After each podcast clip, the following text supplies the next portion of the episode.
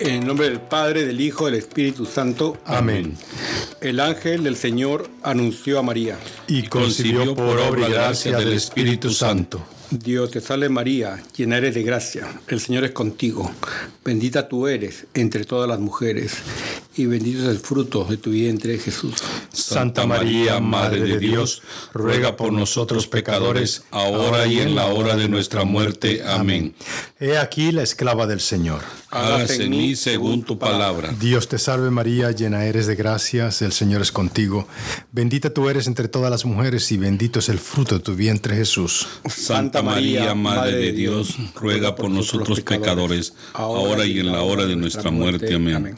Y el Verbo de Dios se hizo carne. Y habitó entre nosotros Dios te salve María, llena eres de gracia, el Señor es contigo, bendita tú eres entre todas las mujeres y bendito es el fruto de tu vientre Jesús. Santa María, Madre de Dios, ruega por nosotros pecadores, ahora y en la hora de nuestra muerte. Amén.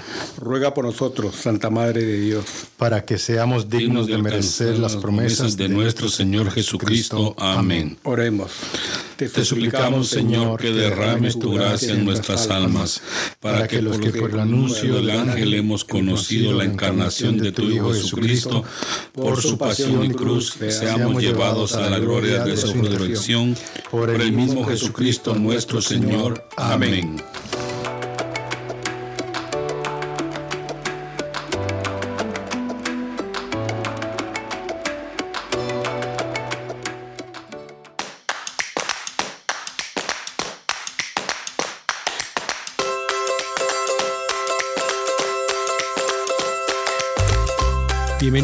todos a su programa Arrepentidos, Conversos, Testigos, un programa católico sobre Pedros, Mansuetos, Pantagatos y otros pecadores empedernidos. Bienvenidos todos y feliz y bendecido lunes para cada uno de ustedes. Bienvenidos. Eh, tenemos ahora pues la dicha de tener a dos florencianos. Eh, mellizos, Los mellizos, ¿no? Y son eh, idénticos. bueno, claro, no quiero decir nada, ¿no? ahí no queda un poquito más gordito que el otro, ¿me entiendes?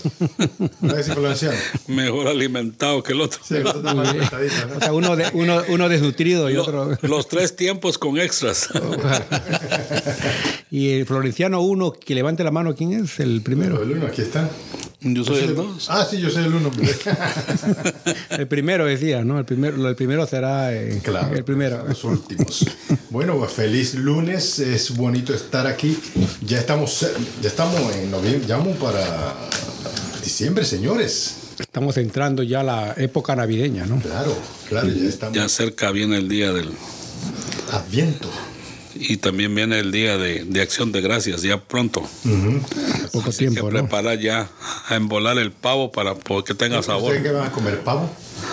No, pues vamos a ver qué, con qué nos bendice Dios, pero yo creo que es una tradición americana, solo que nosotros no, le hacemos mucho al pavo, pues hay otras formas de, poder compartir en familia, ¿no? Precisamente no todo el mundo le gusta el pavo, pues. A mí yo no, como pavo, no me gusta. solamente hay una parte que me gusta del pavo y es este, lo que le llaman la dark meat, o sea, la pierna, eh, cositas así, ¿no? Que, porque el pavo lo encuentro muy seco, ¿sí o no? Sí, depende de cómo se prepara, pues hay varias maneras de poderle dar sabor a la carne, pero, pero a veces la gente no, no entiende eso y sale sabroso cuando se prepara bien, pero la mayoría de los que convidan conmigo, pues no, a veces no comen pavo. Hay gente que hace sándwiches estilo salvadoreño o hacen costilla o asada de repente o a la plancha, porque ya en ese tiempo ya no se puede salir con brasas a la caiba. pero... Oye, este, digamos, ¿qué tradición? yo no me acuerdo ninguna tradición en la dominicana de,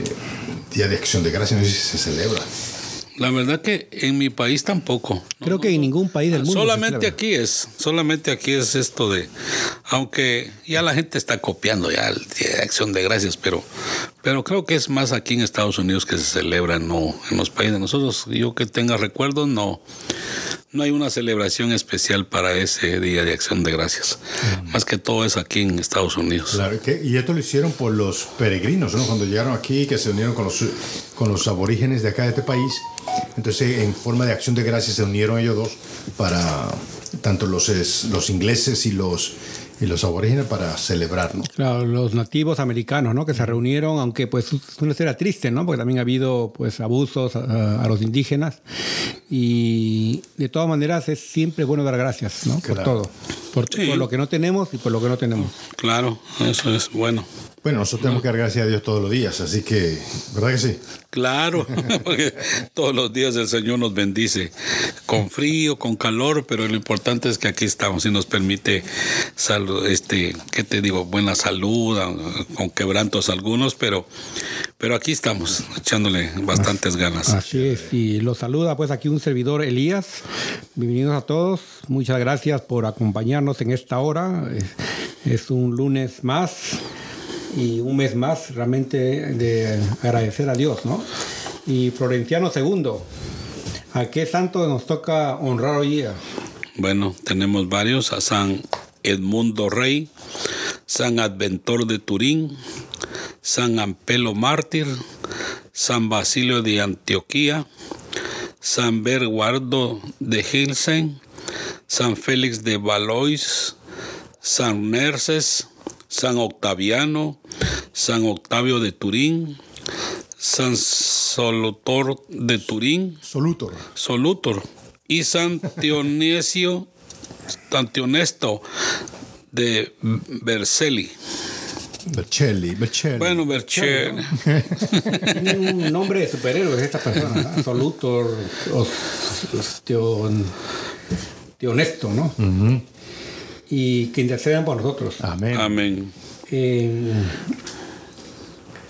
Florenciano primero, ¿a qué santo nos toca honrar hoy día? Bueno, hoy vamos a hablar sobre la vida de la Beata María Fortunata Viti.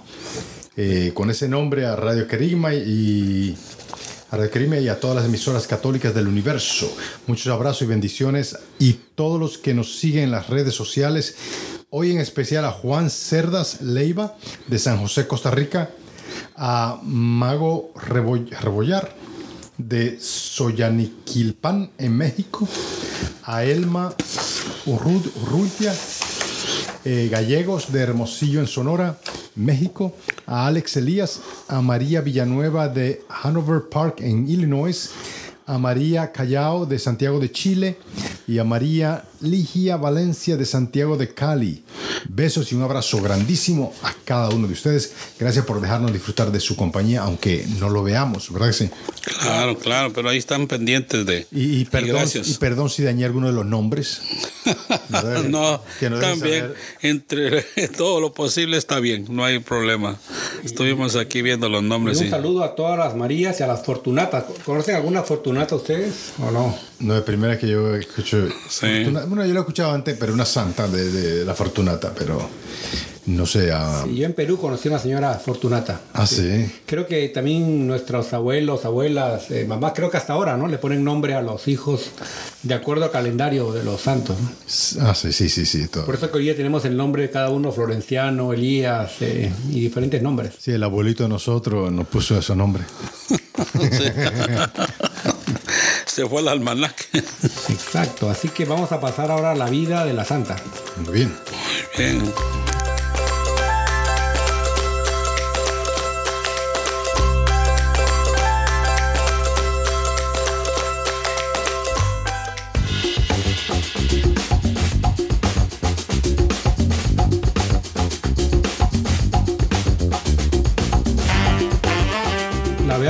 María Fortunata ella nació con el nombre de Ana Felicia, su apellido es Viti, de la Orden San Benito.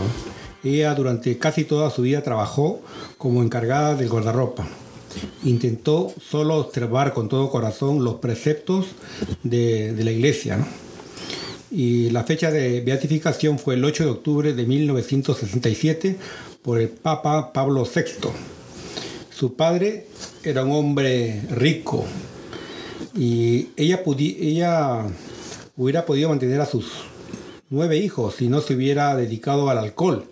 El papá, pues, eran, eran nueve, nueve, hermanos, pero el, papá era alcohólico realmente, mm. dedicado al vicio del juego también. Y a los 14 años se quedó huérfana de madre y tuvo que cuidar de sus hermanos hasta los 24 años. Su casa es una ruina y su mayor ocupación es buscar el modo que en la casa todos respeten al padre colérico, alcoholizado y reducido en la miseria. Como es capaz de hacer ella que cada noche le besa la mano y le pide la bendición, tragándose las lágrimas y la humillación. Mm. Imagínense, yo no sé cuánto nosotros, nosotros hemos tenido un padre, una madre alcohólica o alcohólico, abusador, y hasta ahora a veces uno pues de familiar recibe insultos eh, y, hay que agradecer a Dios, ¿no? Porque a veces uno se pone soberbio, ¿no? Y se pone a contestarle. Yo creo que cada vez que nos humillen, nos insulten, tenemos que alabar a Dios, ¿no? Y no portarnos como ellos. No sé si alguno de los florentinos ha tenido esa experiencia eh, o ha visto amistades, ¿no? Que han tenido eh, papás o mamás o familiares. Yo tengo una, amiga, su, su mamá era alcohólica y ella tenía que recogerla de los bares y llevarla a su casa, ¿no? a su mamá, a su mamá borracha.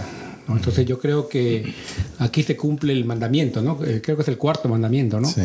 Honrarás a tu padre, a tu madre, y hay una promesa, creo que es el único que tiene promesa, que, y tendrás una larga vida, creo que se ofrece. Así que creo que este mensaje va para todos nosotros que tenemos que honrar al papá y a mamá y no juzgarlos. Claro. Sí, fíjate, yo, mi papá murió en la calle. Nosotros nos enteramos que mi papá había muerto dos o tres días después, porque no lo encontramos. Él no llegó a la casa. A mi papá le habían dicho los doctores, ¿verdad?, que, que si no paraba de tomar iba a morir. Y cabalito, o sea, murió. Este, era alcohólico. Pero una cosa que siempre quise a mi papá mucho. Yo siempre andaba con mi papá. Yo, este, con mi papá yo iba a Alcohólicos Anónimos, yo iba con él y toda esa cosa.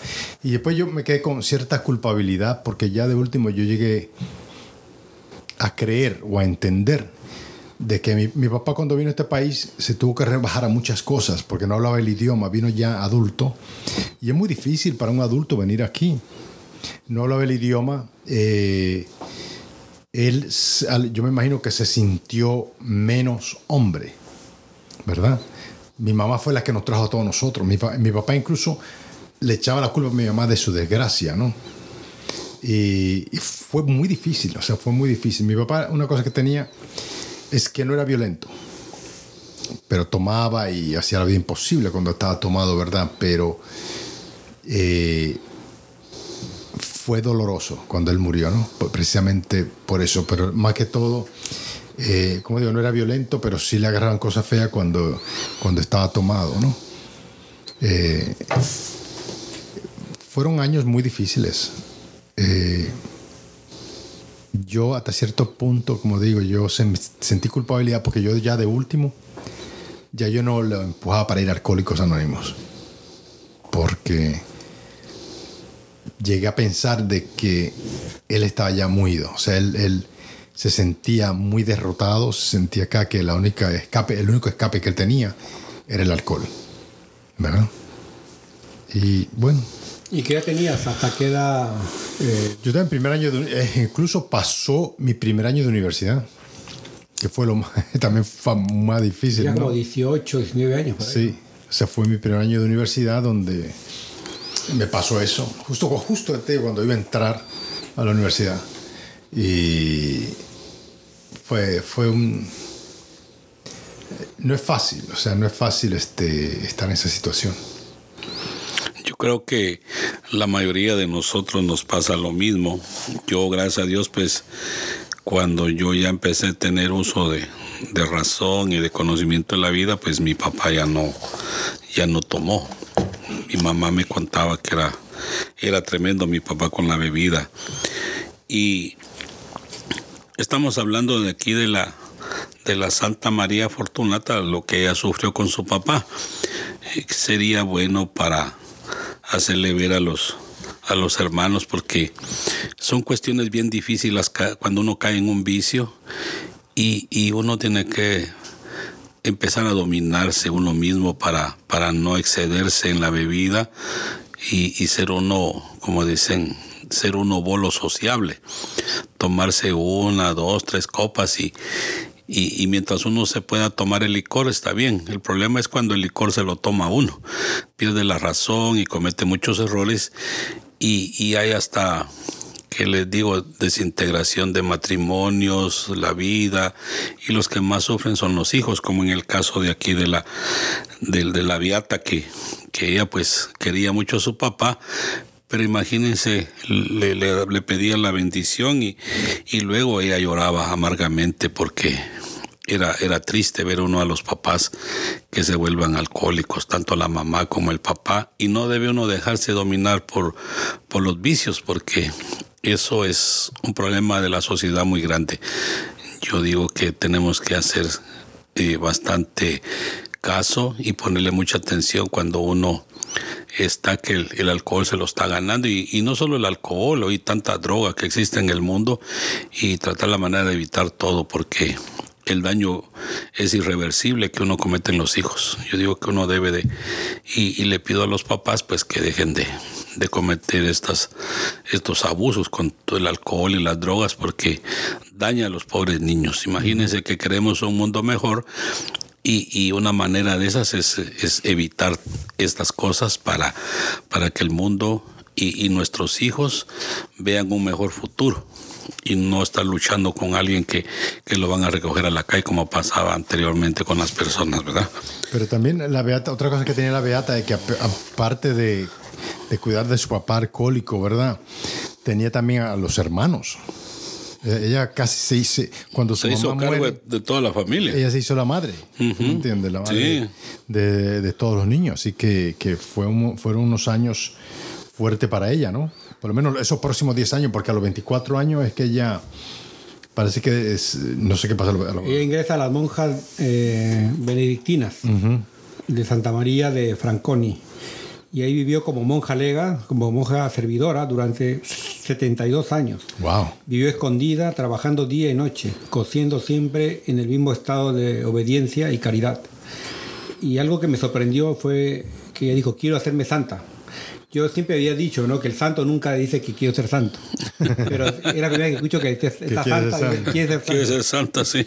He escuchado de mártires que quieren ser mártires, ¿no? Hay gente que dice que yo voy a morir por, por Cristo, ¿no? Y en este caso ella se decidió a ser santa, ¿no? a ver si algunos tenemos la valentía. Pero qué... ¿Qué, ¿Qué idea tenía de ser santo? O sea, que era ser santo, ¿verdad? Sí. Porque uno puede decir, yo quiero ser bombero, ¿verdad? Porque no, ah, el carro, ¿verdad? Uno en el carro. ¿Verdad? Quiero ser bombero, quiero ser policía por la pistolita, ¿no? O quiero ser, pero ser santo, ¿verdad? ¿Qué requiere? ser?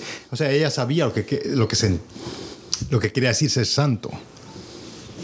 Sí, es. Y pues ella, con base a esa, a esa, a esa misión que ella tenía de ser santa, se dedicó eh, por entero a la obediencia, vivió en el anonimato de su celda. O sea, muchos de nosotros buscamos que nos den premios, nos den medallas, nos reconozcan, ¿no? Yo veo muchos eventos, ¿no? En las cuales eh, dan premios a todo el mundo, menos a mí, ¿no? Digo, ¿cuándo me premian? no, ya, de último tú te compras tu propio premio. Sí, hay gente que paga, hay gente que paga para que lo premien. Como los que van a pescar y nunca pescan nada, pasan al mercado a comprar y digan, miren lo que agarré. Tú, has hecho eso, ¿verdad? Nunca me ha gustado ir a pescar. Así que ella, ella vivió así, ¿no? Una vida anónima, una vida solitaria dedicada a las labores hasta que después de su muerte se descubrieron mucho ¿no? Esa mm, espiritualidad que ella escondía, Su fervor y los tormentos y combates que eran cubiertos de una imperturbable serenidad. A pesar de todas las pruebas, ella eh, lo enfrentaba con, con oración, con la serenidad. Yo creo que cuando nosotros oramos, a veces estamos orando constantemente en oración y vemos que alguien nos insulta, nos no dice cosas feas y uno dice, ¿por qué estás tan, tranquilo? ¿no? ¿Por qué no te irritas? Porque uno está en constante oración, porque uno es tentado por el demonio en cada segundo. A veces uno también, pues, como ser humano, uno revienta y se pone a decir cosas malas, pero, pero uno tiene que estar siempre como la, beata, ¿no? Eh, María Fortunata. Y ella fue atormentada por el reuma que la postró en el lecho, incapaz de un mínimo movimiento. Oh, Ciega, sorda, se fue apagando. ¿no? Y aquí me recuerda al Papa Juan Pablo II, ¿no? San Juan Pablo II también que él era el dolor que, que se veía en su cara, ¿no? Por él, él también sufrió muchos dolores. Y nadie se acordó de ella. Mm. La sepultaron rápidamente, pero los milagros se sucedieron sobre su tumba. Así que Pablo VI en 1967 proclamó beata a Sor María Fortunata Viti, la monja que trabajando y sonriendo se iba santificando en la monotonía de la vida cotidiana, en el encierro de un convento y con una gran cantidad de dolencias. Eso, eso tiene que eh, enseñarnos, ¿verdad? Que para ser santo no, no hay que estar en guerras y dar su vida y cosas. O sea, en lo más sencillo, ¿verdad? en lo más sencillo, esta mujer hizo santa. Sí, mira. No solamente santa, milagros. O sea, Yo digo que es una muestra clara para la humanidad y, toda la obra de nuestro Señor, porque no podía leer, no podía ni escribir. ¿verdad? O sea, era analfabeta, ¿no? Sí.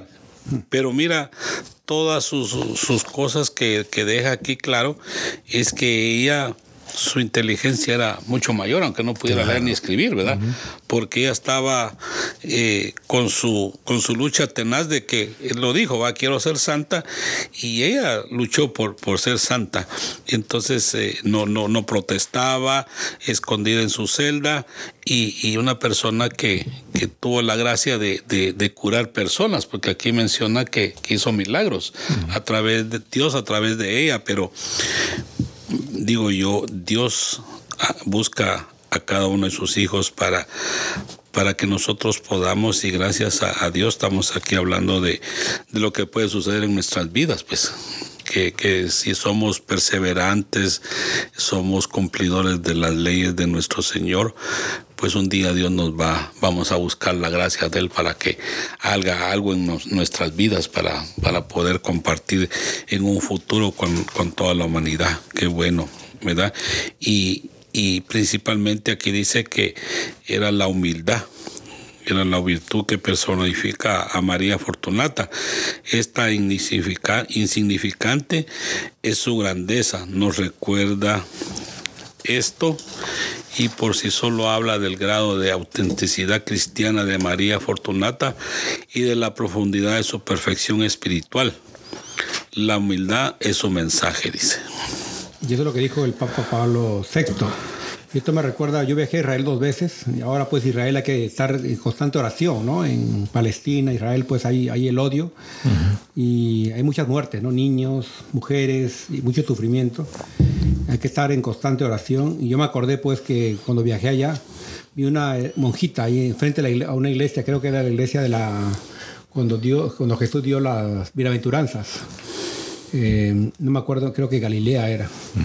Y una, un, una monjita que estaba saludando feliz a todo el mundo, ¿no? Estaba así chiquitita ella, sonriendo, mm. Y, eh, yo estábamos viajando y había un muchacho ahí que era joven, bien parecido y mujeriego. Eh, Tú no estás hablando de ti.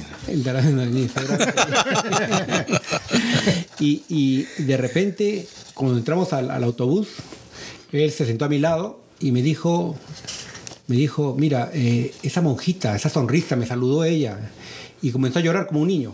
O sea, siendo un, hombre pues que se la daba del gran conquistador y todo, se derrumbó, se derrumbó y, comenzó a llorar. Perdóname, me dice que no, no normal, ¿no? O sea, pero e, esa, espiritualidad de la monjita, esa felicidad de ella, ¿no?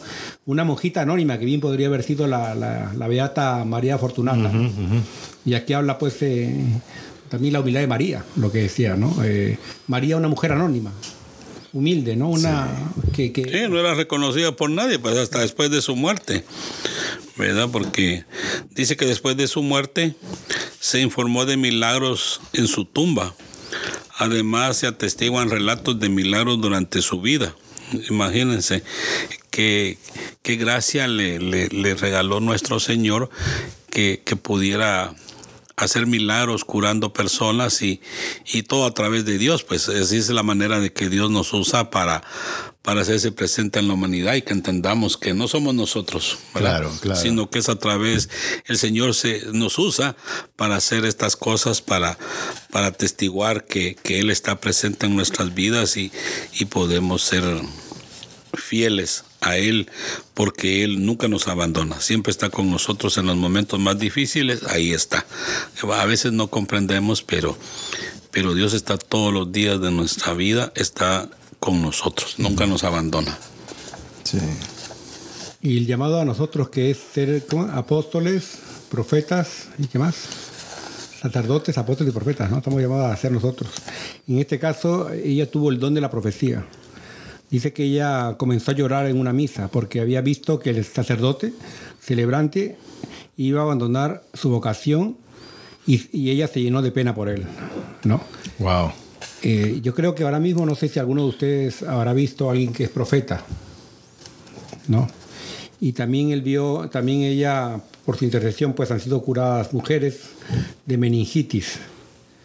Y eh, han atribuido a ella pues la curación. Mm. Y lo que a mí me ha sorprendido es que en 1935 sus restos fueron trasladados de una fosa común. Ella, fue, ella no fue enterrada en una tumba normal. Claro. Fue en una fosa común. Eh, y se inició, pues fue trasladada a la iglesia abacial y se inició allí el proceso de su canonización. La, hermana fue declarada venerable el 8 de abril de 1964 por el Papa Pablo VI y beatificada el 8 de octubre de 1967 por el mismo Papa. Mm. Y su fiesta es el 20 de noviembre. Wow. Imagínense morir uno olvidado, ¿no? Y Totalmente. Una fosa común. ¿Cuántos han muerto en fosa común en la pandemia? Oh en los terremotos, en, desgracias así que vienen de la naturaleza, hacen un gran agujero y, son bastantes cadáveres que guardan ahí en, las fosas y, y quién por eso ni se recuerda, muchas veces ni los identifican, pues porque es tanto el mal olor que se percibe que, que contractor llega y con un cucharón y empujan todos los cuerpos a, a una fosa de esas comunes y, y eso es tremendo, ¿verdad? Porque eran incinerados, ¿no? También, también son incinerados cuando es mucha. eso pasó mucho ahora durante la pandemia también, ¿verdad? Que se, sí, claro. Tiraron todos estos cuerpos. Daba, daba tristeza ver toda la gente que la guardaban en furgones y, de ahí la sacaban a. A, quemar. Sí, a Para evitar el contagio, ¿no? Que, el virus se, Imagínate, expanda. Sí ya no le podían dar ni cristiana sepultura, pues ni los parientes se podían acercar, pues nadie va son cosas que suceden en el mundo. Y a esta monja, pues a esta santa le tocó así solita a ella y, la metieron a saber en qué agujero. Pero la gracia de Dios, miren, hizo que, la trasladaran de un lugar a, la iglesia. Pero yo, yo, no, yo no entiendo también, o sea, cómo, cuál fue la la actitud de las otras hermanas que estaban con ella, ¿no? Porque es que ella estaba constantemente sola, ¿no? Como ella, que a veces, y le digo esto porque a veces nosotros tenemos a lo más cercano y no nos damos cuenta que son. No nos damos cuenta que tenemos un santo al lado o una santa, ¿verdad que sí? Porque si supiéramos, nuestra acción fuera diferente, nuestro, nuestro amor por esa persona fuera, incluso yo creo que diferente, ¿no? Pero si, si ves a, través de todo lo que hemos grabado aquí con los santos, como que son abandonados, ¿no? Sí. Nunca, nunca se ve que diga, pues la comunidad de ellos les hizo esto, les hizo el otro, que le, partió un, le partió un cake para el celebraron, celebraron el, el, digamos, eh, ir a enterrarlo a un lugar y llevaron una caja y le cantaron. Nada. Eso es, eh, eh, digo que es una, una manera de, de que los que son santos dejan este mundo, pero la gloria para ellos es, bien tremenda, es lo más maravilloso que le puede pasar a un ser humano y eso nos da un claro ejemplo de que, de que así nos va a pasar. Los seguidores de Jesucristo vamos a sufrir mucho, pero, pero la gloria que nos espera es una gloria muy grande y tenemos que luchar bastante todos los días por eso para que, para que el Señor nos reciba allá con él. Y imagínense, eh, eh, digo yo, es una cosa que, que no se puede describir cuál es la razón de que la vida que uno va a llevar allá es una cosa, pero claro, que no, no, hay, no hay tormento, no hay penas, no hay hambre. Todo lo que uno sufre en este mundo, acuérdense que estamos solo de paso y, y, y qué alegría. Pues, estamos de paso, pero yo también creo que si vivimos ese amor como vivió a ah, nuestra santa hoy día. María Fortunata. Ah, Fortunata Viti. Eh, si vivimos como ella vive, tenemos ya, estamos en el reino. O sea, porque el reino, eh, claro, es algo que amor, no, cuando nos moramos vamos a ir, pero puede empezar a vivirlo ahora. Claro. No tiene que eh, esperar a morir. Incluso la preparación, para mí que es como un proceso. Tú te vas preparando desde ahora. ¿verdad? Porque la cosa es lo siguiente, tú, tienes que pasar por el purgatorio. Tienes que pasar por esa, de, ¿cómo dice? Eh, Detoxicación. ¿Cómo o purificación. Purificación. tiene, que pasar por esa purificación, o sea, pero empieza desde este momento, desde el momento que te bautizan. Del momento que yo, creo que oí ah, un programa de, del padre Jorge Loring acerca de, del purgatorio él dice que, que por el libro de la vida, del bien y del mal, hay, hay, almas que, que llegan y, como han hecho tantas cosas maravillosas en su vida, ¿verdad? solo pasan chequeando el pasaporte y pasan al otro lado. Esos son los santos. Esos son los santos. y, y, hay personas que dilatan un poco, otros otros años, pero por eso es que nos piden que recemos por todas las almas del purgatorio, ¿verdad? Para que vayan ganando poco a poco un paso, un paso, porque si hoy rezamos por los que están allá en el purgatorio, otra gente va a rezar por nosotros después, porque no sabemos, ¿verdad? Si en realidad llevamos una vida correcta o no la llevamos, porque somos pecadores todos los días y, y debemos de tratar la manera de ir lo más derechito para que para que no nos toque estar mucho ahí esperando el turno, para que nos dejen pasar, ¿verdad? Porque es como hoy le sucede a tanto inmigrante en la frontera que los pobres vienen quebrándose en ese pantano ahí del Darién. En todo ese caminar. Ese es tremendo eso, ¿verdad? Entonces me imagino que así es allá arriba, que, yo digo, uno dice, no, mi mamá, mi papá está con Dios en el cielo, pero pero debemos pedir por las almas de ellos para que Dios los perdone y cada día sea menos su angustia y puedan un día sobrepasar la puerta y vayan para allá con porque dice que Dios tiene y cuántas habitaciones tiene Dios para con nosotros. Claro. Y que yo creo que pidiendo y orando por las almas, pues un día primero Dios, pasan a, ocupar ahí una su habitación allá con Jesús y con Dios. Y imagínense ver a, nuestra Madre María allá, verla así de frente, cómo va a ser una alegría bien grande, ¿verdad? sí. Isaías, Elías, Enoch, que también fue uno de los que fue arrebatado al cielo, ¿no? Sí.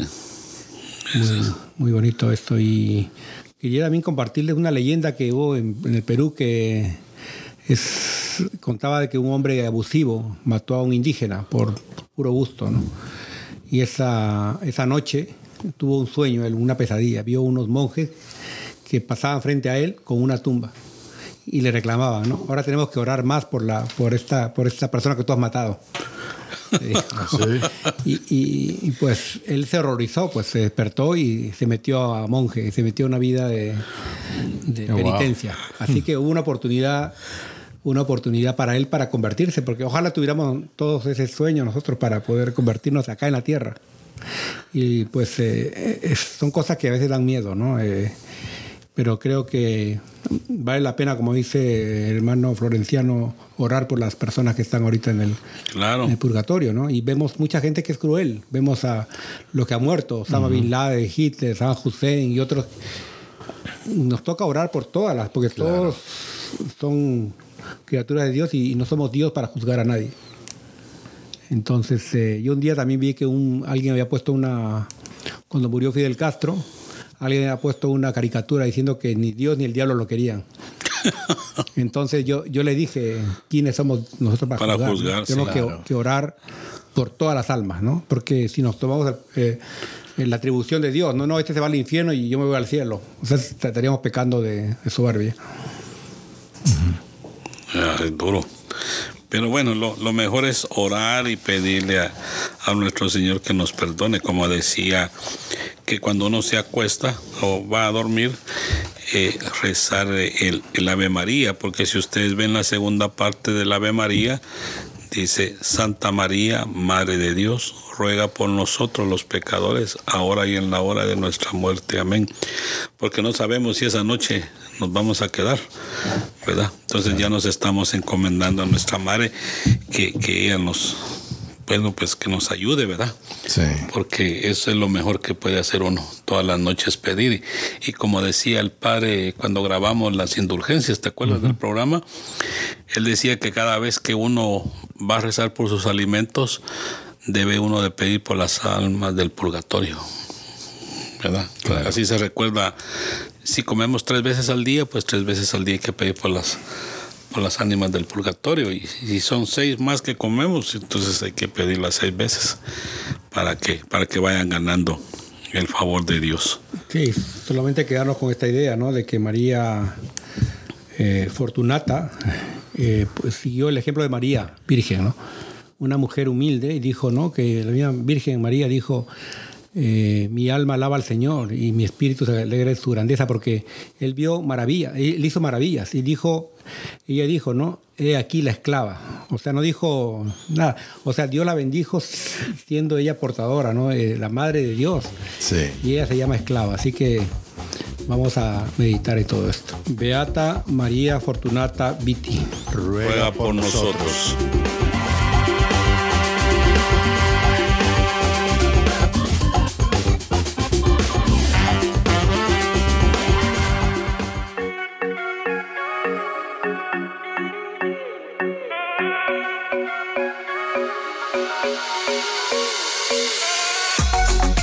Lectura del primer libro de Macabeos.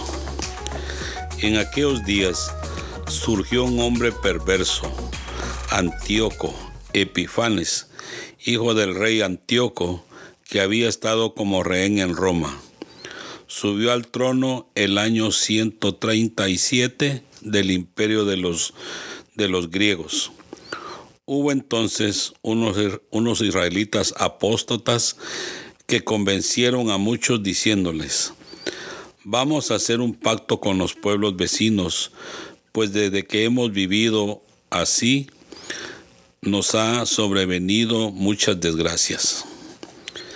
Esta proposición fue bien recibida y algunos del pueblo decidieron acudir al rey y obtuvieron de él autorización para seguir las costumbres de los paganos. Entonces, conforme al uso de los paganos, construyeron en Jerusalén un gimnasio, simularon que no estaban circuncidados, renegaron de la alianza santa, se casaron con gente pagana y se vendieron para hacer el mal. Por su parte, el rey publicó un edicto en todo su reino y ordenó que todos sus súbditos formaran un solo pueblo y abandonaran su legislación particular. Todos los paganos acataron el edicto real y muchos israelitas aceptaron la religión oficial. Ofrecieron sacrificio a los ídolos y, profanaron el sábado. El día 15 de diciembre del año 145, el rey Antíoco mandó poner sobre, la, sobre el altar de Dios un altar pagano y se fueron construyendo altares en todas las ciudades de Judá. Quemaban incienso ante las puertas de las casas y en las plazas, rompían y echaban al fuego los libros de la ley que encontraban a quienes se les descubría en su casa un ejemplar de la alianza y a los que sorprendía observando los preceptos de la ley, los condenaban a muerte en virtud del decreto real. A pesar de todo esto, muchos israelitas permanecieron firmes y resueltos a no comer alimentos impuros. Prefirieron la muerte antes que contaminarse con aquellos alimentos que violaba la Santa Alianza, muy grande fue la prueba que soportó Israel.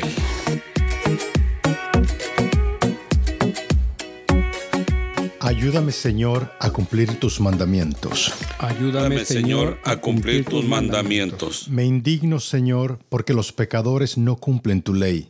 Las redes de los pecadores me aprisionan pero yo no olvido tu voluntad. Ayúdame, Señor, a cumplir tus mandamientos. Líbrame de la opresión de los hombres, y cumpliré tus mandamientos. Se acercan a mí los malvados que me persiguen, y están lejos de tu ley. Ayúdame, Señor, a cumplir tus mandamientos. Los malvados están lejos de la salvación, porque no han cumplido tus mandamientos. Cuando veo a los pecadores, siento disgusto porque no cumplen tus palabras. Ayúdame, Señor, a cumplir, tus mandamientos. mandamientos. Lectura del Santo Evangelio según San Lucas. En aquel tiempo, cuando Jesús se acercaba a Jericó, un ciego estaba sentado a un lado del camino pidiendo limosna. Al oír que pasaba gente, preguntó qué era aquello y le explicaron que era Jesús el Nazareno, que iba de camino.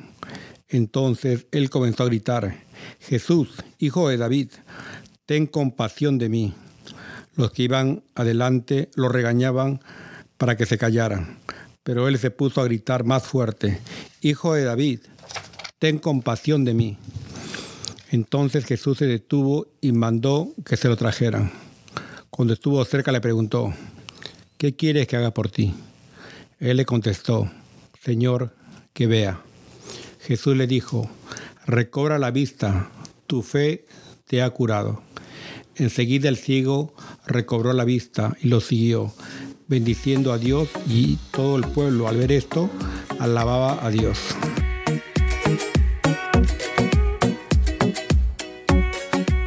Muy bien, ¿eh? Sí. La verdad que eh, la primera lectura es, como una copia de lo que está pasando en estos momentos. ¿Sí o no? ¿En qué sentido, eh, Florenciano primero? Bueno, todo lo que todo lo que dice aquí, lo que eh, hicieron los hombres, lo que hicieron todo, ¿verdad que sí? es lo mismo que estamos viendo ahora. ¿Tú me entiendes? todas las acciones toda la, la, las, ese, ese no arrepentimiento, ese alejamiento de Dios, traer dioses falsos, o sea, todo lo estamos viviendo ahora. Empezando con ese nuevo orden mundial, ¿verdad? Esa es una cosa bien tremenda. Está haciendo que, que, la gente se olvide de Dios y hagamos cosas que en realidad eh, eh, están escritas que va a pasar pero la gente como que le da más cumplimiento y, no lo ven como una cosa de tener cierta, cierto temor o, a prepararse a hacer cosas buenas, sino que como que le dan más rienda suelta a todas sus, pasiones y, todo lo que tiene que ver con el pecado. y, eso es lo que le encanta al, demonio, pues, que lo que está pasando, que se mete en la vida de tanta gente y, y, es un problema bien grande, porque si lo vemos de esta manera, cuando, cuando Dios creó hombre y mujer, ahora las cosas son terribles y, la gente cree que está haciendo bien.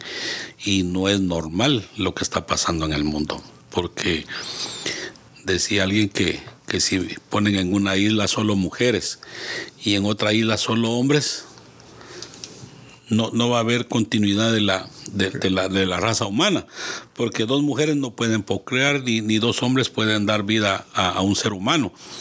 imagínense qué equivocado está el mundo, pues entonces lo que tú decías, ¿verdad? Que la primera lectura se refiere a esto que, que ellos cambiaron en el templo pusieron cosas paganas y, y, hicieron a un lado a Dios. Y es lo que está pasando hoy en el mundo, que todo el mundo está, está mm, bueno, Ojalá y no nos alcance a nosotros y pidámosle a Dios que, que no nos alcance eso porque es tremendo. Fíjate, yo creo que nosotros eh, estamos equivocados en el sentido de que, por ejemplo, si tú vives en un pueblo donde no tiene toda esta cuestión de, internet, toda esta cuestión, eh, yo creo que el e-, ese pueblo sería un poco más inocente, vivirían más la palabra, vivirían, estarían más cerca de Dios que nosotros que vivimos aquí en, no sé cómo le llaman, eh, ¿cómo le llaman estos eh, Elías? Eh, vivimos en un país desarrollado donde todo es este, a lo máximo. Si vamos a pecar, vamos a pecar lo más que podamos. Si vamos a botar comida, vamos a, botar más comida. Si, si vamos a descuidarnos de la gente, hagámoslo más fuerte, como pasa en Los Ángeles, con toda la, la cuestión de los, de los homeless. ¿Verdad? Entonces, todo lo hacemos mucho más grande. Pero no para bien. No para bien. Todo está para, para hacer más mal. y no nos damos cuenta, ese es el gran problema. Que no le ponemos atención a las cosas, sino que lo hacemos porque el mundo es así hoy. El mundo tiene que cambiar. Como aquí se aplica, varias veces se los he comentado, lo que me decía mi abuelo, va, entre más inteligente, más bruto es uno. ¿Verdad? Porque así sucede. Pero que eso me, me, trae de regreso a, la Beata, ¿no? Que como ella vivió una vida tan sencilla, ella está en su celda y se hizo santa, pues. No tenía que estar en un palacio, no tenía que estar en Roma, no tenía que estar en una superpotencia. Ella está en su celda, hombre, y se hizo santa. Pero te que del principio ya dijo que quería ser santa. Sí. ¿Sí? ¿Eh? y como que ya sabía, pues alguien, eh, me imagino que el mismo Dios le había como revelado a ella que, eso iba a pasar con ella. Entonces ella estaba concentrada porque ella jamás leyó un libro. Entonces eso fue una revelación divina, digo yo, que, claro. ella, esas palabras, pues que quería ser santa, eso es algo eh, de, digno de admirar, pues lo que ella dijo en sus palabras y aún siendo, porque hay personas hoy en día que, que, son analfabetas y, y, son bien tercas, son bien necias, ¿va? quieren saber más que, más que otro. Pero ella no, ella su humildad la hizo merecedora de esto porque ella se, se refugió en su celda y hacía los trabajos que le tenían que hacer y, y vean qué vida maravillosa que ella vivió pues en su, en su manera de ser y de pensar, ¿va? no como ahora que la tecnología pues pierde a la gente. Es tanto que desde bien jovencito soy, yo hay cosas que no puedo manejar y hay niños como de cinco años que ya se las saben todas. Entonces eso está, es como que está perdiendo la humanidad. Usamos la tecnología para hacer y para caer en mal antes de, hacer el bien. Es tremendo esto. Exacto, y sobre todo veamos a la Beata María Fortunata eh, y pensar en este salmo, ¿no? Que dice, ayúdame Señor a cumplir tus mandamientos y es lo que ya hizo. No quiero ser santa, es tu decisión. Y el reto, tal vez me adelanto a, decirlo, pero es, queremos ser santos, ¿no? ¿Quién se atreve a decirlo, no? Quiero ser santo, es bien difícil, ¿no? Porque el demonio va a estar ahí. Es, difícil ser santo, no, es, nada fácil. no es fácil, sí. Pero volviendo al, Evangelio, también quería hacer. Ah, imagínense que este hombre gritaba a viva voz, ¿verdad? hijo de David, ten compasión de mí. y, le evitaban, cállate, no digas nada. Y aún hoy en día sucede eso, que hay, hay, servidores de, las iglesias que tal vez uno quiere decir algo y no digas nada, cállate, tienes que seguir esto. ¿verdad? Y nos da un claro, ejemplo de que, de que el hombre seguía gritando más, con más fuerza. Y, nosotros no tenemos que, que callar ante las cosas de, poderle pedir a nuestro Señor lo que queremos y hacerlo de buena manera. Me imagino yo que es en la oración que tenemos que saber pedirle al Señor, porque muchas veces nosotros no podemos pedirle, no sabemos de qué manera pedirles. Y, y, este hombre nos da a demostrar que con una cosa tan sencilla, unas palabras pero bien sabias, hijo de David, apiádate de mí, lo podemos lograr, ¿verdad? Dios, Dios es misericordioso, Él no se olvida de nosotros y siempre que le pedimos algo, pues nos lo hace. Cuando Dios no nos da lo que le pedimos en el mismo instante que queremos, porque así sucede con todo mundo. Se olvidan de Dios, pero cuando necesitamos, queremos que Dios nos haga ya el, favor que le estamos pidiendo. Que no, nos haga esperar. Sí, pero digo yo que Dios nos hace esperar muchas veces porque nos está, nos, como, como que nos está puliendo, como que nos está haciendo más merecedores y esa espera, si somos faltos de fe, ah, pues no me ayuda, me voy para otro lado pero eso nos enseña que tenemos que ser perseverantes aun cuando le pedimos y seguir en nuestro corazón pidiéndole y pidiéndole porque Él nos va a hacer las cosas como Él sabe hacerlas, lo mejor posible para sus hijos. Y es lo que pasó con esta persona, ¿verdad? Su, corazón no lo miraba, pero, pero Él, él gritaba con tanta fuerza y, Jesús lo, separó y le dijo, ¿qué quieres? Y yo digo que Dios así es con nosotros, ¿verdad? ¿Qué quieres? y, y uno lo sabe pedir de, una manera um, con humildad. Y, y, él le hace lo que uno le pide. Lo, malo sería que él te diga qué quiere y tú te pongas nervioso y, le pida otra cosa. No, no, pero, pero acuérdense que eh, por eso está la enseñanza de, del, del, rey Salomón, ¿verdad? ¿Qué le pidió? Él hubiera podido de todo. Que sabiduría. Pero le pidió sabiduría. Y entonces uno no debe de pedirle que me gane la lotería. No, porque. Arroz con habichuela. eso, eso no lo hace eh, eh, Dios, ni debe uno pedirle, porque la humildad ante todo, pues. Las cosas tan sencillas. Yo digo que yo lo he puesto en práctica en mi vida que Dios le da a uno conforme uno lo va necesitando. Pero yo no sé si, si hay necesidad de pedirle a Dios, porque Dios sabe antes que tú le Pero hay que pedirle. Sí. Pues tú puedes ir, tú puedes ante el Señor, puedes ir, ¿me entiendes? orar y, y vas con eso en tu mente. ¿Verdad que sí? No, pero yo no sé hasta qué punto uno puede ir al altar o ir a rezarle a Dios y decirle, Señor, tú sabes lo que quiero, gracias. No, no, es como, como orgullo, tú, ya sabes. Yo digo que en, este caso, que, tú, que, tú, le preguntó, ¿no? Diego, ¿qué quieres? No, Jesús sabía lo que quería. Claro. Pero, pero él tenía que, que pedirlo. Claro, lo que tú quieres, pero dice no, no sé, si, no pides con fe y no, no grita, porque está gritando. está pues. Entonces, siente que se le va a pasar el momento, va y, él grita con, fuerza. y la gente lo regaña. Él, sigue gritando, no le importa un pepino lo que diga la gente. Claro. Y Jesús le dice, ¿qué quieres? Porque hace veces nos pregunta a Dios, ¿qué quieres? Eh, no sé. Ya, pues, Pero quiero ver? No sé. quiero que haga a, Florenciano más chiquito. sí, a veces no sabemos lo que queremos. Vivimos, una vida así como que se pasan los años y uno. ¿Qué quieres? Jesús te pregunta, ¿no? Él sabe lo que tú quieres, pero primero tú tienes que saberlo. Si tú no sabes lo que quieres. Pues sí, eso es lo que pedir? hay que saber llegarle a pedir, digo yo. Y, como dice, hay que tocar la puerta para que lo escuche uno, ¿verdad? Y luego, pues pedirle, porque él sabe lo que uno quiere, pero. Y tampoco irle a, que él me lo tiene que dar. No. Uno tiene que llegar y decirle, Dios mío, por favor ayúdame en esta situación. No, y agradecerle. Yo escuché una prédica de un, de un, de un, predicador, Neil, Neil, no sé cuánto el apellido eh, Vélez. Neil Vélez. Neil Vélez. Y él dijo, ¿no? Que la gente ya tiene que pedir y agradecerle a Dios. Sí. Porque uno le pide y le pide sin fe. Entonces hay que pedirle con fe y agradecerle a Dios y, si no le concedes, que no, es el tiempo, pero igual estar siempre agradecidos ¿no? por lo que tenemos. Pero más que pedir, yo creo que tenemos que agradecerle. Claro, eso es más importante porque... Por todo lo que nos da, todo todos, lo que los días. Nos da todos los días, por el aire, por, nuestra vida, por nuestra familia. Tenemos más que agradecerle. Que pedirle. Que pedirle. Sí, nos falta algo más de, pedir agradecer, es alabar. Porque uno, uno le agradece o le pide, pero ¿y cuando uno lo, lo alaba? Lo alaba, sí. Sí, por eso decía yo que, que la oración es muy importante en todo momento, pues, ¿verdad? Porque, porque tenemos un claro ejemplo que Jesús subía por, por horas y días a, hablar con nuestro, bueno con nuestro Dios Padre, ¿verdad?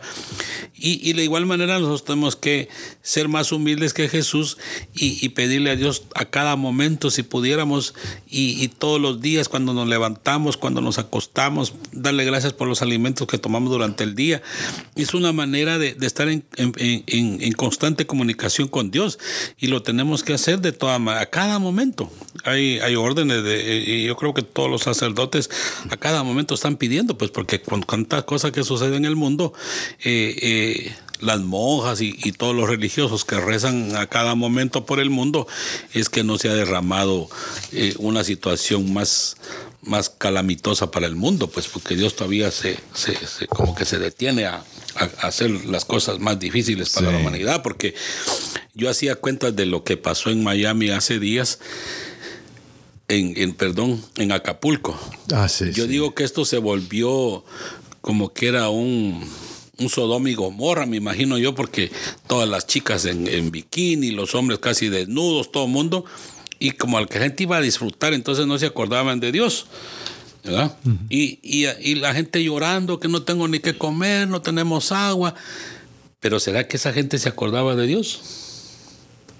Yo digo que no. Entonces, por eso a veces suceden las gracias porque la gente no pide, pues. La gente no, no se acuerda de Dios.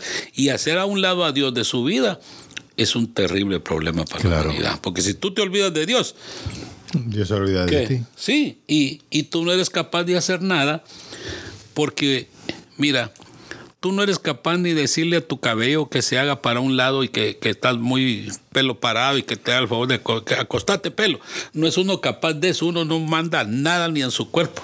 Entonces, Dios es el que hace las cosas. Y lo que decía acá Florenciana, perdón, es que a veces no tener nada es una bendición porque había, eh, leí un cuento, ¿no? Que un rey lleno de joyas decía, me siento vacío, ¿no? Él tenía poder, todo, y se fue, y se fue a caminar por un campo, y caminaba, caminaba por muchos pueblos hasta que llegó a ver un hombre feliz, lo vio una sonrisa, porque él dijo, aquel que, hombre que vea feliz, le voy a pedir su camisa para yo usar su camisa de él. Y vio un hombre, pero totalmente feliz, pobre, y dijo, mira, yo quiero tu camisa porque yo, te he visto de la felicidad. Yo no tengo camisa, dijo el hombre. Entonces, lo que decía acá Florenciano, ¿no? estos pueblos que viven alejados, viven en mayor felicidad que muchos de nosotros que tenemos todo. Estamos llorando por, por un celular o por... Cuando vemos en, en, Tierra Santa ahorita, ¿no? vemos en Acapulco, gente muriendo, niños muriendo y la gente acá indiferente. ¿no? Yo creo que tenemos que ahora mismo redoblar más la oración, porque estamos viviendo tiempos muy, muy difíciles y pues eh, Satanás anda suelto, hasta hablan de arrojar una bomba nuclear en las poblaciones vulnerables. Entonces, eh, creo que hay que mantener en oración y vigilancia, porque yo creo que hay un combate, una lucha muy dura contra el demonio. Oh, sí. Está en las armas, ¿no? En las ahí está, pero tremendo ese, riéndose de todo el mundo. Él nunca le va a ganar la carrera a Jesús, pues nunca. Pero tenemos que, pedir por nosotros mismos y la oración debe ser constante todos los días y a cada momento, cada vez que podamos orar y pedirle a Dios por porque haya paz en el mundo, para que se acabe tantos problemas y pedir por toda la gente que no se acuerda de él en ningún momento de su vida, porque eh, de eso hay millones de gente que ni se acuerda, pues cree que todos se lo merecen y, y aquí están porque Dios los quiere aquí y que como dicen los, ¿cómo se llaman? Los testigos de Jehová, que, que, que dice que, que, Jesús ya vino a pagar por todos los pecados y que ellos pueden hacer lo que ellos quieran, tener una o dos mujeres a la vez y que, les, porque ya Jesús pagó. Sí, me sorprendió que hay gente que dice, yo por más que haga, cometa todo tipo de pecados, yo voy a estar salvo, me dijo uno de ellos, uno de los no era católico, afortunadamente, pero también podría ser católico. yo estoy salvo, me dice, porque Jesús murió por mí. Sí, Entonces, esa es la el, el hecho de que haya muerto por ti no significa que tú puedas hacer lo que tú quieras. No, es un ejemplo de lo que tenemos que hacer para, para seguir el camino de Él, porque Él lo dejó claro escrito, ¿verdad? Pero el mundo está al revés, como dijo Bienvenido a un principio. Sí, sí. está. Y, tenemos nosotros que, nosotros tenemos que ver como como dijo Elías, ¿verdad? Si estamos eh, eh, en un momento difícil donde lo que nos va a dar nosotros paz y que nosotros podamos dar un poco de paz es uniéndonos al Señor, o sea, pidiéndole al Señor, pidiéndole, mm. orando por, este pueblo que sufre, porque es feo lo que está pasando. Y... Es tanta cosa, tanta desgracia en el mundo, ese cambio climático que está haciendo pedazos a todo el mundo, eso es tremendo hoy los huracanes vienen más tremendo, las inundaciones vienen de Dios, es bien terrible. Y, y, aquí tal vez no se siente tanto porque esta área de aquí como que no, no la ataca mucho todo eso, ¿verdad? Pero el otro día hacíamos una, me decían unos cuates, mira, si viniera un temblor fuerte, si viniera un huracán aquí a esta área, todas esas casas las bota de madera y como de como que son de, cartón, de, de, los, tres cochinitos me, soplaré, soplaré y le echaré abajo, porque no están construidas firmemente. Pero yo hubo un terremoto, ¿no? Hace, en, ah, no, en Pero fue un temblor, pues. Bueno, pero, pero la catedral de Washington, la, poco las la, paredes se rajaron. La, catedral, tú dices, no católica. No, no católica, la catedral es como un museo eso no, no, no. Bueno, hay servicios. Sí, hay servicios de los. Pero, pero no, es, no, es, no, es, católico eso. Son los epico, epico, eh, episcopalianos. Episcopales. Episcopales se dice, ¿no? O no, pero no creo que sean episcopales. hay varios, hay, eh, varias, varias, varias corrientes. Llegan ahí. ahí sí, Porque la catedral de nosotros es de San Mateo, la que está en la Rhode Island. Esa es la catedral de la iglesia católica ahí. ¿Tú quieres explicar a toda la gente que nos escuchan alrededor del mundo dónde está San Mateo. San Mateo. Fíjate que hay gente que no conoce. Créeme que hay gente de la iglesia católica que me dice, aquí, aquí, lo Mira, aquella catedral, aquella grandota. No, le es de San Mateo. ¿Y dónde está eso? Sí, por eso hago la aclaración de que, es diferente a una, basílica, ¿no? Que eh, la basílica de la Inmaculada Concepción es eh, en categoría es más alta que la catedral, ¿no? Bueno, cada, cada diócesis tiene su catedral. Claro, pero basílica hay muy pocos lugares porque Basílica es, son lugares de peregrinaje, ¿no? Claro, claro. Y la catedral es un poquito más, un poquito menor. Basílica, por ejemplo, la, de la Virgen de Guadalupe allá en, México. Acá la Inmaculada Concepción. Concepción, ¿no? En el Vaticano. ¿Qué basílica hay? San Pedro. San Pedro. Me extraña. sí, realmente uno tiene que aprender un poquito de todo esto, ¿no? De, de lo que es la iglesia como cómo adoramos a Dios. ¿no? yo creo que, mira, nosotros como católicos, ya que tú dijiste eso, yo creo que es muy importante que nosotros como católicos aprendamos las cosas. sí mira, si, si tú vas a ser médico, tienes que aprender las cosas de médico, ¿verdad? Claro. Si, si tú eres cristiano, tienes que aprender. Si tú eres cristiano, tú eres católico, tiene que aprender las cosas. pues, sí, de, lo que, de lo que Jesús dijo que predicáramos y enseñáramos a la gente. Y cada cosa nueva que, que, que se nos ocurre decir, porque lo hemos leído y nos hemos enterado, pues es bueno transmitírselo a la gente para que la gente que nos escucha, pues vaya, vayamos comunicándole para que todos estemos en, el mismo, en el mismo tema, ¿verdad? Claro. Porque si no, en base a que no sabemos muchas cosas, este, mm, pues luego nos vienen y nos engañan y nos quieren llevar para otro lado. Claro, Y si usted un hermano católico que está en, en un error, puede corregirlo, pero con amor. Sí, claro. ¿Verdad? Sí, sin ninguna va a ser la uno de sábelo todo. A ah, nadie insulta. Ni aunque, aunque, aunque como explican que Jesús tomó un látigo una vez y votó a todos los oh, traficantes de la fe, ¿no? A latigazos. Sí, pero que ah, ya, ya esto, ya se, se, pasaron. Pero nos toca a veces agarrar el látigo no, a los católicos. Yo creo, hay, habrá momento, ¿verdad? Que, que, tendremos para defender. Nosotros, nosotros tenemos el derecho de defender nuestra fe. ¿Verdad? Y si vemos que alguien está haciendo algo mal, tenemos que corregir eso. No podemos dejarlo pasar, porque si no estamos haciendo lo mismo que esa persona. Y, es lo que pasó, hace una semana fui a la, a procesión del Señor de los Milagros, uno de los más grandes de, Estados Unidos, y me sorprendí que por años, por tradición, se ha hecho en la... En una parroquia. En una parroquia, la capilla latina que le dicen, o que ahora se conoce como Nuestra Señora Reina de las Américas. Sin embargo, lo cambiaron ahora al Sagrado Corazón donde hay más centroamericanos, ahora están los peruanos, estaban los peruanos ahí. Y Yo les pregunté, qué raro, ¿no? Porque siempre lo han hecho allá en la parroquia. Y dijeron que, que el padre se había cansado porque habían, hacían muchas fiestas y muchas cosas eh, mundanas y, ya no los quiso. Y los vecinos se quejaban por la bulla que hacía. Así que el padre del Sagrado Corazón lo recibió. Pero yo no, mira, una cosa yo creo que como hermanos católicos tenemos que tener mucho cuidado en, decir cosas como esas porque la gente habla muchas cosas. ¿eh? Eh, puede ser que el, organizador de esto eh, se enojó con el padre porque el padre no le quiso dar, este, qué sé yo. Que, o, los vecinos también que te quejan por... esa área es muy... Tú sabes que esa área es muy especial pero también que no podemos decir que mucha gente ya que el padre dijo esto, que no, tenemos que tener mucho cuidado con eso. Yo creo que la, la mejor eh, forma de describirlo que me contó Sandra, la, chiquita que, ella dijo, mira, dijo, estábamos enojados porque habían trasladado para acá la procesión de, del Señor de los Milagros, dijo, para el Sagrado Corazón. Pero mira, me dijo, yo me fui derechito al altar donde estaba la imagen del Señor de los Milagros y como que me tocó así, mira, que cerrara mi boca y dejara de protestar, porque Dios se mueve donde más lo necesitan. y, yo creo que es para, para unir más a todas las comunidades y por eso se movió para este lado, dijo. Para este lado yo, no pude, entrar a la misa. entonces a mí me gustó eso y mira, me dijo, me llené mi corazón de alegría porque eso como que me lo hayan dicho, me dijo. Entonces se me quitó mi enojo, se me quitó todo y la verdad me dijo que, que yo me siento feliz, que en ese momento se me ha como que alguien bajó y me dijo lo que, lo que tenía que sentir. Me dijo que todo el pueblo tiene que estar unido para poder crecer más.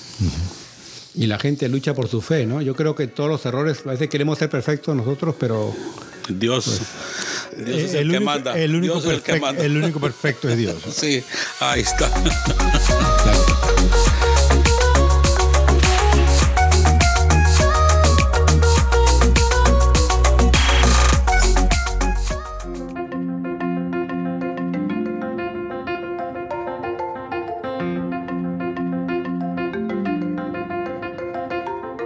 Entramos ahora al momento de la reflexión de la moraleja de la jornada de hoy, de la Beata María Fortunata, que creo que muy pronto va a ser santa, ¿no? Va a ser canonizada como santa. Y verla a ella, ¿no? Tan humilde, tan sencilla, eh, muriendo sola en una fosa común, siendo enterrada, eh, Y, es pues eh, inspirador, Nos recuerda a la Virgen María también, ¿no? Que dice, he aquí la esclava del Señor, ¿no? ¿Quién, quién puede decir, soy esclavo? ¿No? Soy siervo del Señor, ¿no? Hágase mi mí según tu palabra.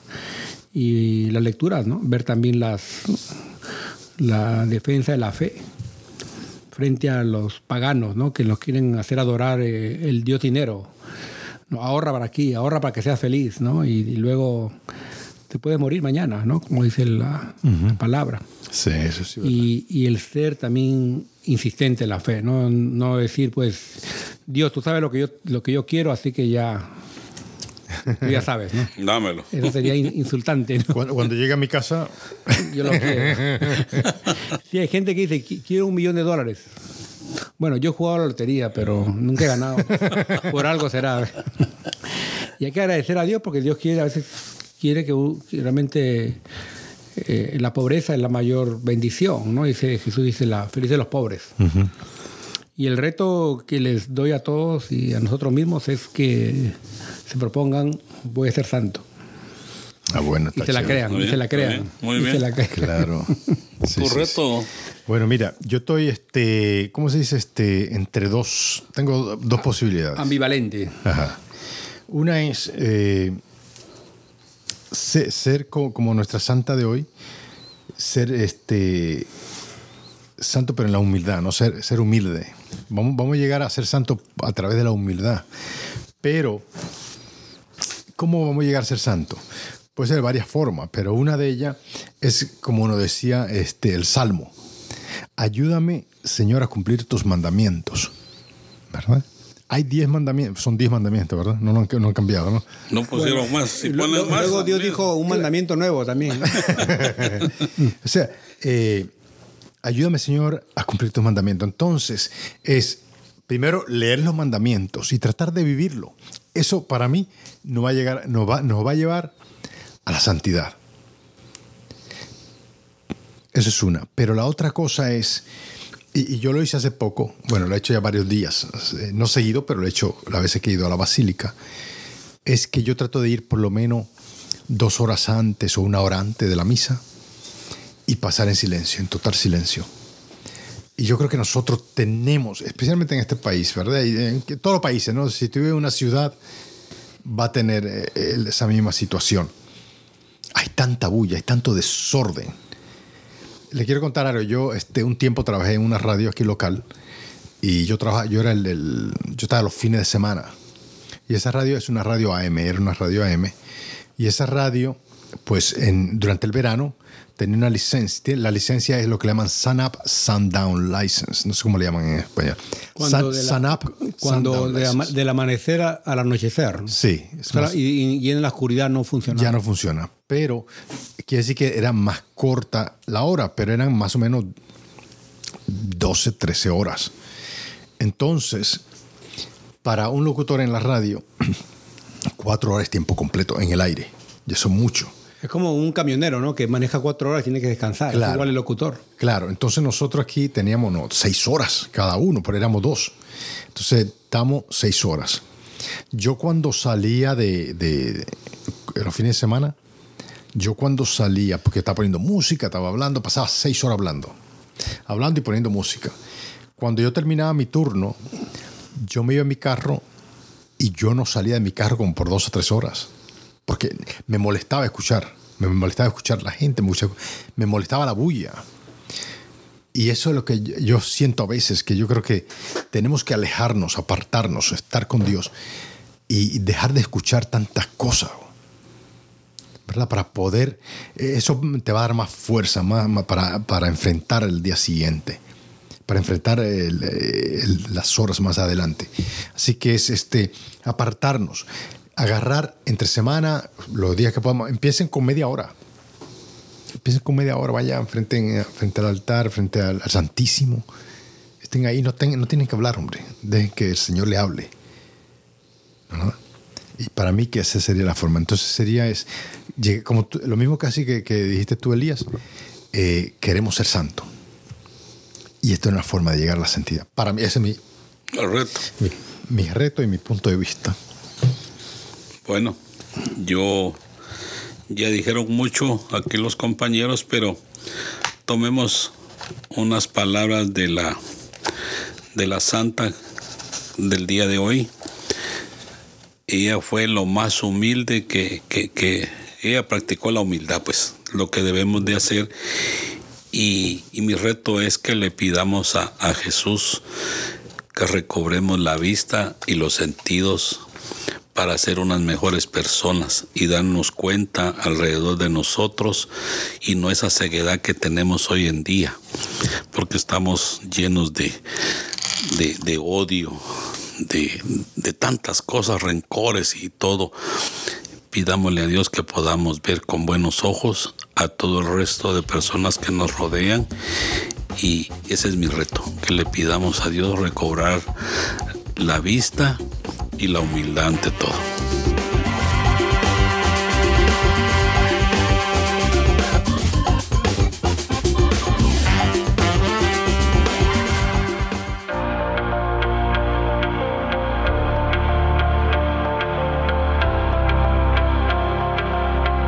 Señor, escucha las plegarias que dirigimos confiados en la intercesión de la Beata María Fortunata, ejemplo de humildad y entrega al servicio del prójimo.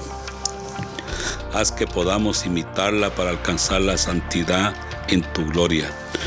Por Jesucristo tu Hijo, que vive y reina por los siglos de los siglos. Amén.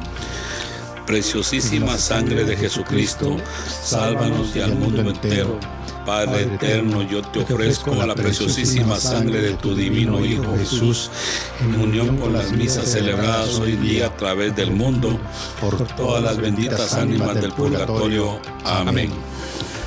Sagrado Corazón de Jesús, ten piedad de nosotros. Corazón Inmaculado de María, rogad por nosotros. San José, ruega por nosotros. San Pedro, ruega por nosotros. San Pablo, ruega por nosotros. Santiago Apóstol, ruega por nosotros. San Marcos, ruega por nosotros. San Antonio de Padua, ruega por nosotros. San Bienvenido Scotiboli, ruega por nosotros. Beato Álvaro de Córdoba, ruega por nosotros. San Mario, ruega por nosotros. Beata Sandra Sabatini ruega por nosotros. San Eugenio, ruega por nosotros. San Edmundo Rey, ruega por nosotros. San Octaviano, ruega por nosotros. San Soluto de Turín, ruega por nosotros. San Bonfilio de Fara, ruega por nosotros. Santa Restituta, ruega por nosotros. San Pantagato de Viena, ruega por nosotros. San Mansueto de Uruzo, ruega por nosotros. San Varecido de Adaje, ruega por nosotros. Santa Rogata, ruega por nosotros. San Flananio, ruega por nosotros. San Eustorgio de Milán, ruega por nosotros. San Rufo, ruega por nosotros. Beata María Guadalupe Ricardo Olmos, ruega por nosotros. San Florenciano, ruega por nosotros. San Barbaciano de Rávena, ruega por nosotros. San Elías, ruega por nosotros. Santa Basilia, ruega por nosotros. Domingo Tra. Ruega por nosotros. Beata Fortunata Viti. Ruega por nosotros. Ángeles custodios Rogad por nosotros. En el del Padre y del, Hijo y del Espíritu, Santo. Amén.